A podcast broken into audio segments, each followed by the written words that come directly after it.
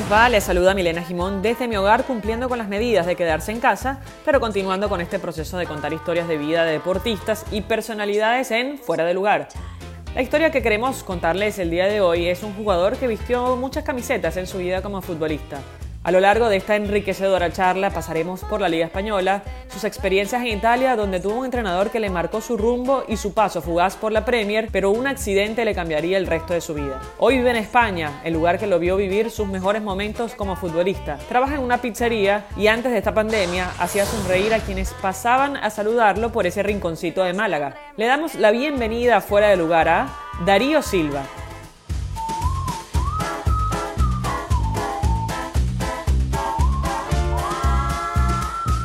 Gracias también a nuestros amigos de Famas Loop por el tema que escuchan en la intro. Recuerden suscribirse a nuestros canales en YouTube, Spotify, iTunes y iBox, donde nos encuentran como fuera de lugar con Milena.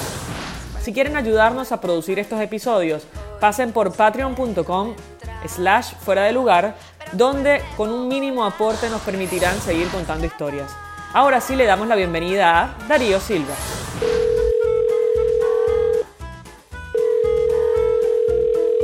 Darío, quiero empezar por, por ese mal momento que tuviste en tu vida, que bueno, hoy ya está superado. Eh, ¿Qué recuerdas del accidente en Montevideo? Bueno, eh, lo único que recuerdo fue que cuando íbamos por la carretera, que vi el semáforo que se cambió para amarilla, y, bueno, de ahí bajé la velocidad del coche, que tampoco me venía mucho, y bueno, una distracción de uno o dos segundos, pues que, me costó la pierna, digamos. ¿Y, crees que hicieron todo lo posible para salvarla o simplemente eh, era la última, o sea, eh, era eso o, tu vida? Eh, no, realmente eran las dos opciones, eran las dos opciones. y bueno, no había mucho que pensarlo, no tenía ni que preguntárselo a nadie. Y como médicos que son, han hecho lo correcto, aunque igualmente han preguntado y, la contestación ya la sabía, pero bueno, siempre la costumbre de todo profesional, hacer las preguntas que uno no desea, pero debe de hacerlas, y bueno, convencido de toda la situación, hicieron todo lo posible y realmente muy agradecido, claramente. Y, a partir de, obviamente sabemos que eh, todavía te quedaba eh, edad futbolística, para, por hablarlo de alguna manera, pero no tenías contrato en ese momento, ¿no? Habías venido de la Premier a, a Uruguay a cuidar a tu padre, ¿no? Sí, yo no, yo ya realmente había dejado el fútbol. Realmente yo ya había dejado, había decidido jugar al fútbol. Tuve propuestas de tanto de Peñarol y de Nacional de equipos grandes, pero realmente mi interés era estar con mi padre, realmente todo lo que le restaba de vida y, eso fue lo que cumplí y, nada más. Y estoy agradecido de haber, de haber hecho lo correcto, de haber dejado el fútbol en su momento por, por, alguien que me trajo al mundo y, que me dedicó todo su tiempo a que yo fuera futbolista, claramente. Y justamente quería preguntarte eso, porque a veces los padres no o sea, los hijos no cuentan con los apoyos del padre respecto a lo que quieren ser en su vida. Eh, pero ¿qué fue tu padre para ti en tu carrera? Y yo creo que siempre fue el, estandarte de, muchas situaciones porque él era justamente una persona de las que eh, yo siempre creía mucho en sus palabras, en sus vivencias, en, todo lo que me hizo vivir con gente conocida y, bueno, justamente eh, toda esa vida realizada por él que me hizo a mí, yo la intento hacerlo también con mis hijos, ¿no? que creo que es una creencia muy, puntual y muy directa que creo que toda familia debería hacer. Tienes una vida muy particular, una vida exitosísima eh, a nivel futbolístico, pero también eras muy bueno en el campo. Eh, ¿En algún momento no te picó el bichito de tener tu propia, eh, de tu, propia actividad y, comercio y negocio alrededor del campo? Sí, sí, sí, sí. Tenía mis creencias familiares, todo agente de campo. Yo trabajé durante ocho meses también en el campo, aprendí a cómo afinar la lana de, ovejas importantes, eh, saqué de cuatro ovejas que llevé al Prado de Montevideo que fueron importantes, eh, dos me traje el primer puesto y, creo que para mí en ese momento fue una satisfacción muy bonita eh, de saber que yo era capaz de hacer otro tipo de cosas con solo mirar aprender y escuchar y después, pues, después para ponerlo en práctica, ¿no? que era lo más bonito, me dediqué, me dediqué a los, a los caballos árabes. Ah, mira. Eh, soy, soy, soy juez de pista de caballo árabe, tengo, tengo el diploma para poder ser juez de pista. Este, y bueno, a raíz de eso, de haber aprendido eso, aprendí todo eso primero para después este, poder este, dedicarme a la cría de, de caballos árabes, que me fue con muy bien y con gran éxito. ¿Y qué hace un juez de caballos árabes? Eh, disculpa la ignorancia, pero no tengo ni idea. Ah, bueno, eh, eh, lo que yo trabajo son de halster, que se llama, son, son modelos, digamos, son modelos de pasarela, digamos. Las mujeres muestran su, su indumentaria y el caballo muestra su espectáculo, su, su, su manera de ser, el, si el cuello es muy bonito, si la cara, si el cuerpo es compacto, tiene muchas diferencias el caballo. Y siempre el juez de pista está intentando buscar que cada vez eh, eh, eh, el caballo que nosotros elijamos van a ser caballos que en su momento este, van a ser este, catalogados como caballos importantes para hacer una raza que cada vez vayan mejorando aún más. Entonces, algo muy delicado y hay que estudiar mucho y hay que aprender para poder estar capacitado para eso. Bueno, hablemos de fútbol, porque la verdad que uno lo que más conoce de ti es esa vida como futbolista y además justamente arrancó quizás el éxito ahí en Málaga, ¿no? En Andalucía, con el tema de, de haber disputado, obviamente ingresaste en la Liga Española con el Español de Barcelona, pero tuviste una carrera muy fructífera, ¿no? A lo largo de tu estadía en la Liga Española. Eh, ¿Para ti fue una sorpresa haber llegado ahí o trabajaste en función de ir a, en ese momento a la mejor liga del mundo? Yo siempre mi, mi, pensamiento desde pequeño fue jugar con, con, los mejores y contra, y contra los mejores jugadores. Porque cuando uno empieza a, a dedicarse pura y exclusivamente a esto, desea ser siempre superarse día a día y ser superior a lo demás y uno ha trabajado en base de eso muchísimos años. Y como siempre digo, de escuchar, de, primero de aprender a escuchar, de, saber leer y, de saber comprender la, en cada situación. Yo en Italia, cuando llegué a Italia, me dediqué pura y exclusivamente a aprender a jugar el fútbol europeo, que no era lo mismo. Yo hacía, yo estuve en la capital, realmente estuve tres años y medio jugando a nivel profesional y después me fui directamente a Europa. Era, era una cosa, era una locura, pero era algo evidente que había que afrontarlo con todo.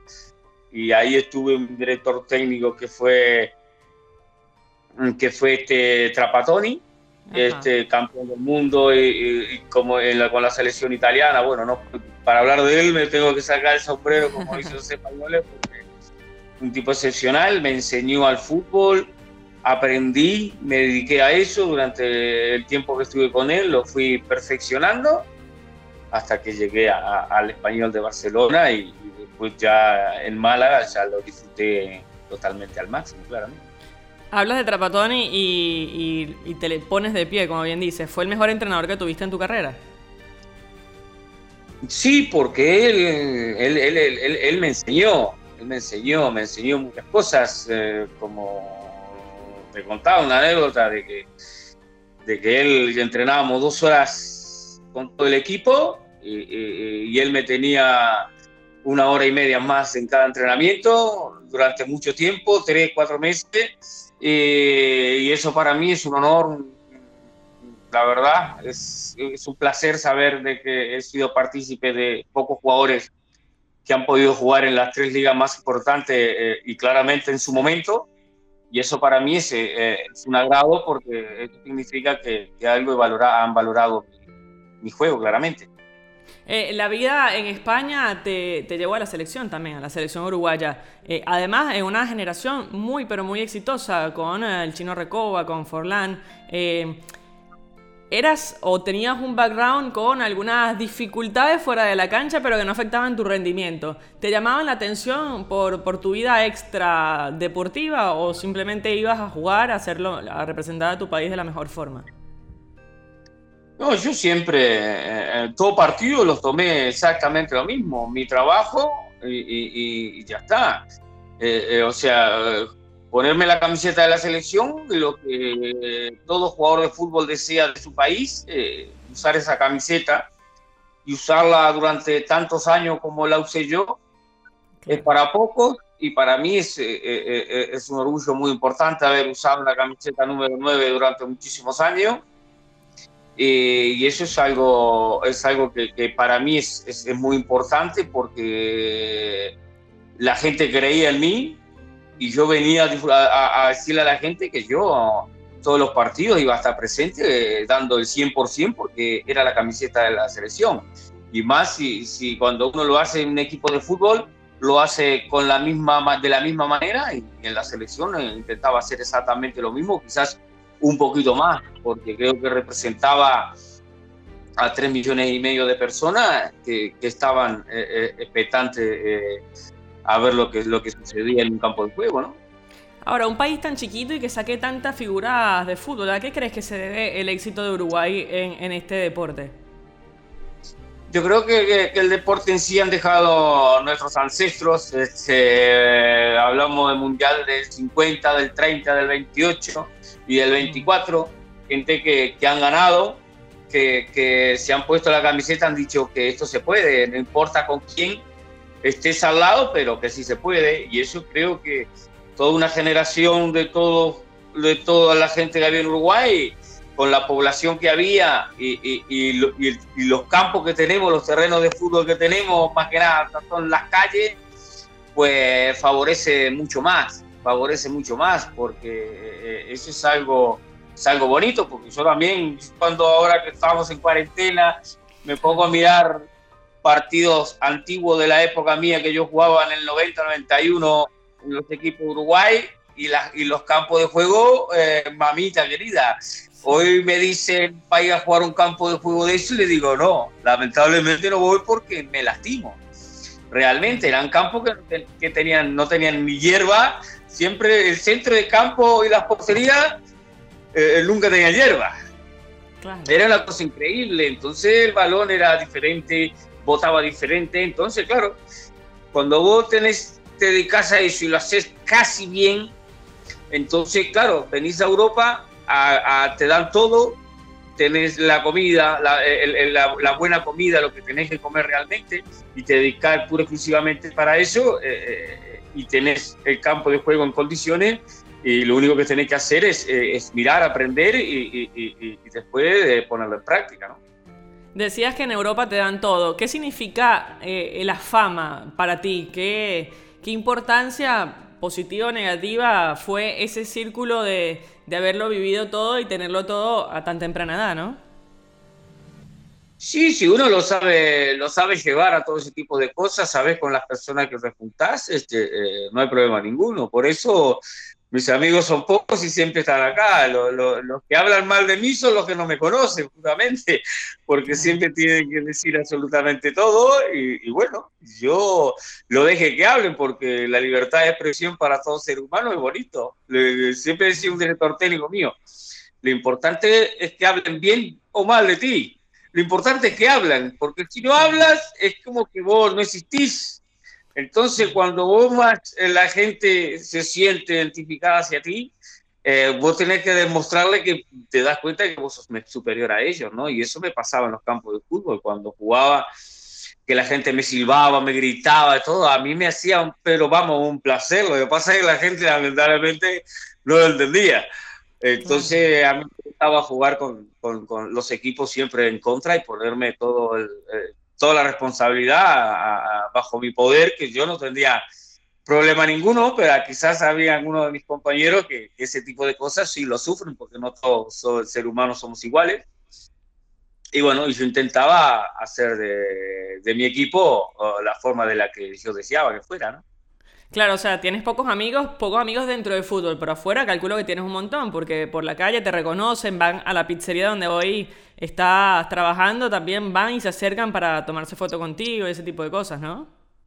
Sí, sí, bueno, pero esos son, eh, amigos son pocos, como digo yo, amigos son pocos. Este, conocido en el fútbol tengo muchísimos, muchísimos. Eh, y eso ha sido, para mí es un agrado saber de que la gente te reconoce y que la gente aún te recuerda. Y eso es bonito porque por lo menos en vida uno eh, se va a llevar para abajo, se va a llevar de lo bonito de la gente que tú has hecho y que la gente ha hecho por ti. Y eso es un agrado, saber que la gente te aprecia porque has dado todo de sí, más no se podía hacer y que, y que cada vez que luché por ese equipo lo hice con todo el corazón, como todo el mundo lo haría. Y hablabas de, también que la gente eh, se pone en tu contra y tú te potencias en ese sentido. Bueno, recuerdo un partido en el Maracaná, por ejemplo, que brillaste eh, contra una selección, a ver, durísima, eh, y bueno, te pusiste el equipo al hombro y fuiste la figura del partido. También la, el partido frente a Australia, en el repechaje para Corea-Japón, fuiste uno de los jugadores más importantes con un gol y además lesionado, ¿no? En el partido de ida. Sí, sí, para mí eh, creo que el gol más importante que he hecho en mi carrera por, por las circunstancias, ¿no? Eh, son tres o cuatro que son, que son las más importantes en mi carrera. Porque, porque tienen cierta, cierta, curiosidad en, todo, en, en esos goles. Porque eh, en el Maracaná, haber marcado, o después de que haya marcado eh, Guilla, en la final del mundo en 1950. Uruguay y, Brasil no se volvieron a enfrentar eh, nunca más, solo justamente cuando se enfrentaron a nosotros. Y que yo haya marcado en el mismo gol donde eh, marcaron los campeones del mundo del 50, para mí eso es una riqueza muy enorme que, que realmente la llevo, la llevo adentro, ¿no? Porque es algo que, que, poco lo han podido hacer y eso para mí es un orgullo muy, muy grande, realmente. ¿Y cuáles otros goles recuerdas? Un top 3, vamos a decir, de goles ese del Maracaná. Y el, el otro, el, el, otro fue aquí en con, con, con, el Málaga contra el Valladolid, que fue un partido de liga, me acuerdo que es el, liga, es el, es el gol más rápido de la liga, sacando el otro equipo, claramente, y, estar en los récord Guinness y estar continuamente y que la gente se acuerde de eso es un orgullo porque decir, hostias, eh, eh, realmente he sido, he sido muy bueno. Y eso es bonito, que te recuerden, porque hay cosas que en ese momento eh, como que pasa desapercibido, pero después del tiempo que la gente se va acordando y, te entra la edad y te acuerdas de esas cosas, la verdad que yo he sido una cosa realmente eh, increíble, ¿no? Y eso son cosas que uno le va quedando realmente. ¿Vives mucho del recuerdo? Sí, me gusta. Mm. Es que me gusta porque las cosas de recuerdo son bonitas. No me gusta volver al pasado, pero sí me gusta recordarlas porque son cosas, cosas bonitas que uno ha vivido siempre, porque yo estoy acostumbrado a vivir cosas bonitas porque las cosas bonitas las, las dejo grabadas en mi mente. Las cosas malas que, que son superficiales eh, pasan desapercibidas en mi mente, ¿no? Y eso son cosas bonitas. Y el otro gol importante eh, también fue cuando eh, me habíamos enfrentado, enfrentábamos a Argentina para, para poder clasificarnos al repechaje para jugar contra Australia. bueno, ese partido convertí el gol también. Este, me lesionaron, me sacaron la clavícula y nosotros después de mm. ese partido justamente viajábamos a, Australia. El, partido se jugó de tarde, creo que a las 4 de la tarde, y el vuelo se iba creo que a las 11 de la noche o a las 12 de la noche salía el vuelo para Australia. Yo estaba realmente lesionado, ya se me perdía la expectativa de poder volver a, a jugar el partido que quizá cualquier jugador desearía jugar, ¿no? Que es enfrentarse para poder eh, ir a un mundial y, no tener esa posibilidad, pues claro, este, era realmente lamentable, pero bueno, eh, he tenido la, la, la, idea de hablar con mi padre, de ver la situación, porque ellos ya se habían ido, y, el partido había que recuperarse antes y yo tenía esas posibilidades. Fui a tres o cuatro doctores. Digamos, y hasta brujos, como se les llama, brujas, ese tipo de cosas. Sí, sí, sanadores. bueno, ahí va, sanadores, ese tipo de cosas. No sé si la palabra sería brujo, bueno, yo lo manejo así. Este, y bueno, y me hacían de todo, y bueno, pero el dolor, el dolor realmente se iba en un rato, después se regresaba y así tuve, fui hasta, me acuerdo, fui hasta Maldonado, que son 180 kilómetros, mm. después me fui por Canelones, anduve recorriendo casi Uruguay, hasta que, bueno, encontré un amigo, eh, un amigo doctor, que realmente fue el que, que, solucionó todo este tema, que fue, que me, él me, dijo que nunca lo nombrara porque él no quiere que yo lo nombre, y lo voy a respetar realmente. Mm. Este, y fue, me cogió así, me dice, esto es como las películas. Y le digo, es como, como, las películas, ¿cómo son las películas? Y me hace, ¡plan! así me mueve oh. acá el hombro, bueno, un dolor que yo me lo quería comer vivo. Pero bueno, realmente ha sido satisfactorio porque él ha hecho lo correcto, el dolor se me fue, me fui inyectando, me fue recuperando, para que cuando llegara a Uruguay realmente eh, al partido de vuelta yo poder estar en las condiciones que debería de jugar un jugador, que era estar al 100% y no regalarle absolutamente nada a ellos para que ellos estuvieran. Si yo hubiera estado mal, mm. hubiera dejado el puesto a otro compañero que se dedique y, y esté al 100% para poder llevarnos a un mundial. Cualquiera lo podía haber hecho, pero bueno, mi, de yo ser un poco cabezón, este, pues sí, las ideas se me fueron aclarando. Y bueno, y llegaron, llegó la delegación, me concentré. Eh, eh, el jueves a la noche, justamente tengo una mala noticia de que mi familia había tenido un accidente al salir de la cochera de, de la casa. Este, la niña se había roto el brazo y se había roto un poco la mandíbula. Este, bueno, y mi deseo primero está la familia y después está el deporte.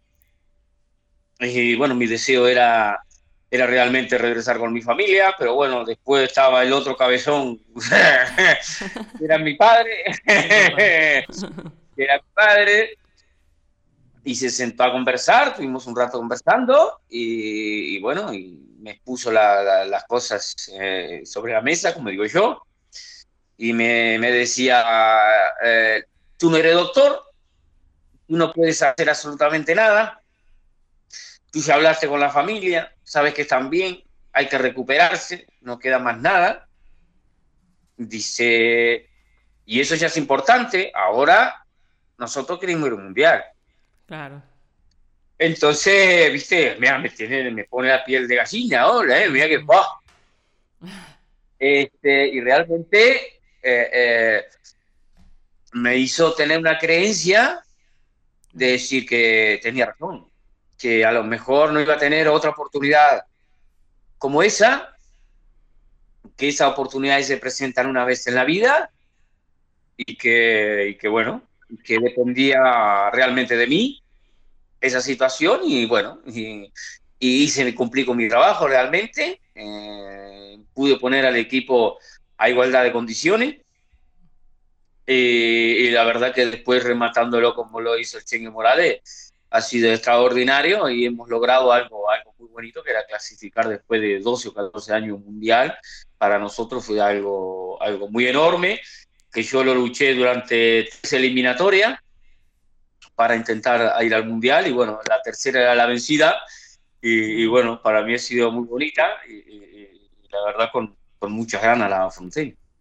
Eh, se me pone a mí también la piel de gallina, porque uno como periodista, como fanática del fútbol, a veces no se pone en la piel de los jugadores y todo lo que resignan, ¿no? Para tratar de satisfacer a la mayor cantidad posible, pero siempre hay alguien que queda apartado. En este caso, tu familia o la presencia de, de tu familia era eh, quizás importante para ellos, pero en este momento priorizaste eh, un país y, la verdad que en ese sentido probablemente la gente te lo agradeció, no de la manera eh, tan eterna como quizás uno espera, ¿no? Que, que, te agradezcan por ese momento, para los demás quizás fue un momento, para ti hoy representa un momento clave de tu vida, ¿no?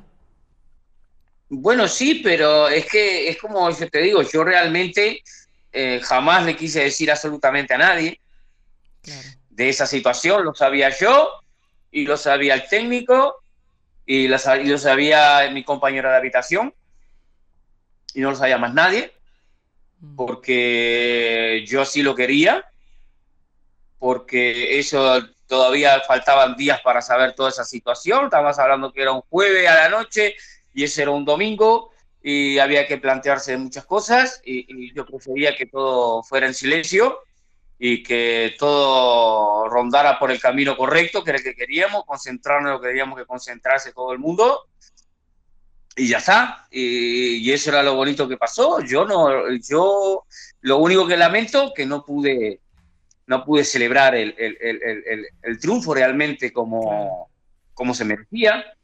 Eh, no pude ir ni a los festejos ni, ni, a ninguna parte porque terminó el partido, apenas me duché, apenas me dio para, realmente el agua me tocó el cuerpo, eh, porque me tenía que duchar lo más rápido posible, porque me tenía que ir a, tenía que ir a Melilla, a, un lugar donde había, había alquilado un avión privado, para poder irme hasta Argentina, coger el avión inmediatamente y poderme ir a, irme a, España a visitar a mi familia, claramente. Y bueno, y la alegría, la única alegría que vi fue que el, bueno, el que, manejaba el, avión, un avión pequeño, y me, di, me dio la, la, última alegría, ¿no? Que fue mirar a... Ay, perdón. No te preocupes. No, no. Mirar a todo el pueblo uruguayo festejando por la calle principal, la nuestra, ¿no? Entonces eso fue lo, más hermoso que viví en, esa alegría de toda la gente, ¿no?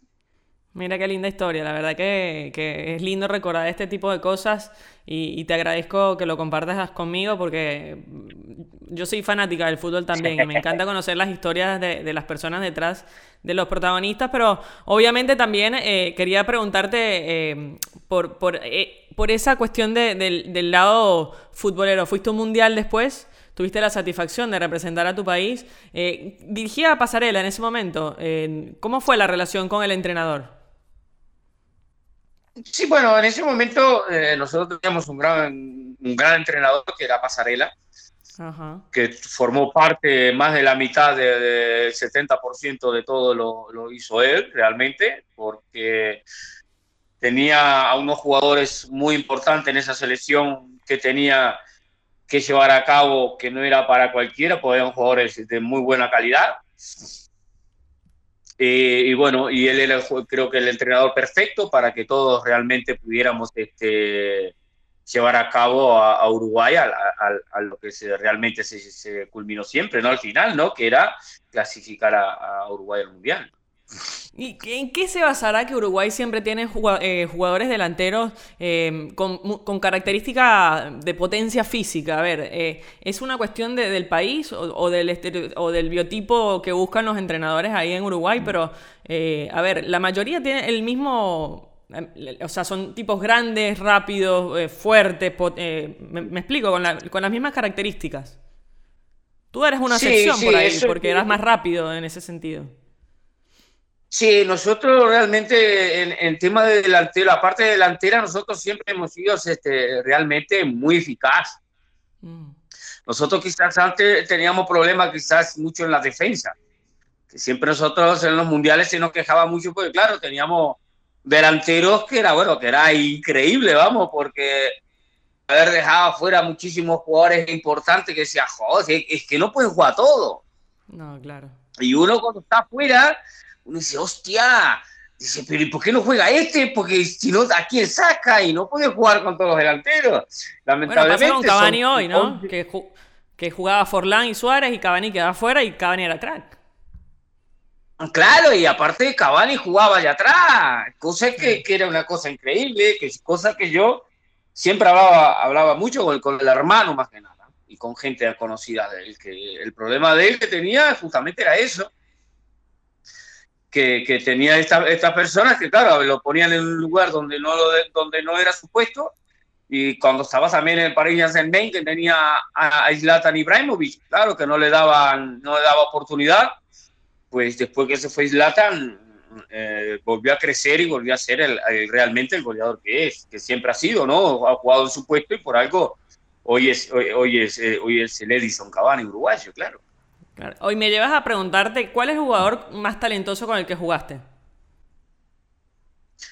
yo jugué muchísimo. yo jugué, realmente jugué con mucho. Jugué con mucho sin con con, no, jugué con mucho. Es, imposible esa palabra porque he jugado con Aguilera, Fonseca, Rubén Sosa, Francesco, madre mía, Carrasco, este, es que es una cosa extraordinaria, es, es muy difícil es muy difícil emplear eso. He jugado con campeones del mundo, he jugado con gente eh, muy capacitada. Eso es, algo muy difícil realmente de, de, darte un número o de ciertas personas, ¿no? Y de rival, a ver, ¿cuál es el, el, el, el defensor que decía, uy, qué pesado enfrentarse a este? Bueno, pesado, éramos justamente iguales eh, eh, con, con Fabián Ayala, el argentino. Mm que siempre nos enfrentamos con la selección o tanto con el Valencia eh, o, con el, eh, con el Villarreal o con el Zaragoza. Este, digo, éramos tipos duros, eh, fuertes y siempre jugábamos los dos, decíamos lo mejor y a ver quién era el más fuerte de todos, quién era el que aguantaba más a los golpes y todo, sabiendo de que lo importante no es lastimarse nunca, que siempre decimos lo importante no es lastimarse, siempre hemos querido tener eso y al menos yo también nunca he querido lastimar ningún, por suerte en mi carrera deportiva nunca lastimé a nadie. Este, y, bueno, y jugábamos fuerte y, siempre íbamos muy parejos los dos y era muy difícil decir de que nosotros jugábamos un partido totalmente aparte. O sea, el partido de 30 minutos de fútbol una cosa, pero nosotros entre, entre, él y yo éramos rivales totalmente diferentes. Siempre jugábamos a eso y la verdad que siempre tuvimos muy parejo con él, la verdad, realmente. Darío, tu historia es conmovedora y es una lección de vida. Espero que Málaga siga disfrutando de tu espíritu alegre. Nosotros por este lado te recordamos como un goleador y un futbolista pintoresco que nos llenó los ojos con grandes goles. Esta entrevista busca eso, conmemorarte y contar una historia de vida muy interesante. Gracias por tu buena disposición y ya saben, acá seguiremos en Fuera de Lugar para seguir recogiendo testimonios conmovedores si no se suscribieron todavía a nuestros canales en YouTube, Spotify, iVoox y iTunes, ¿qué esperan para hacerlo?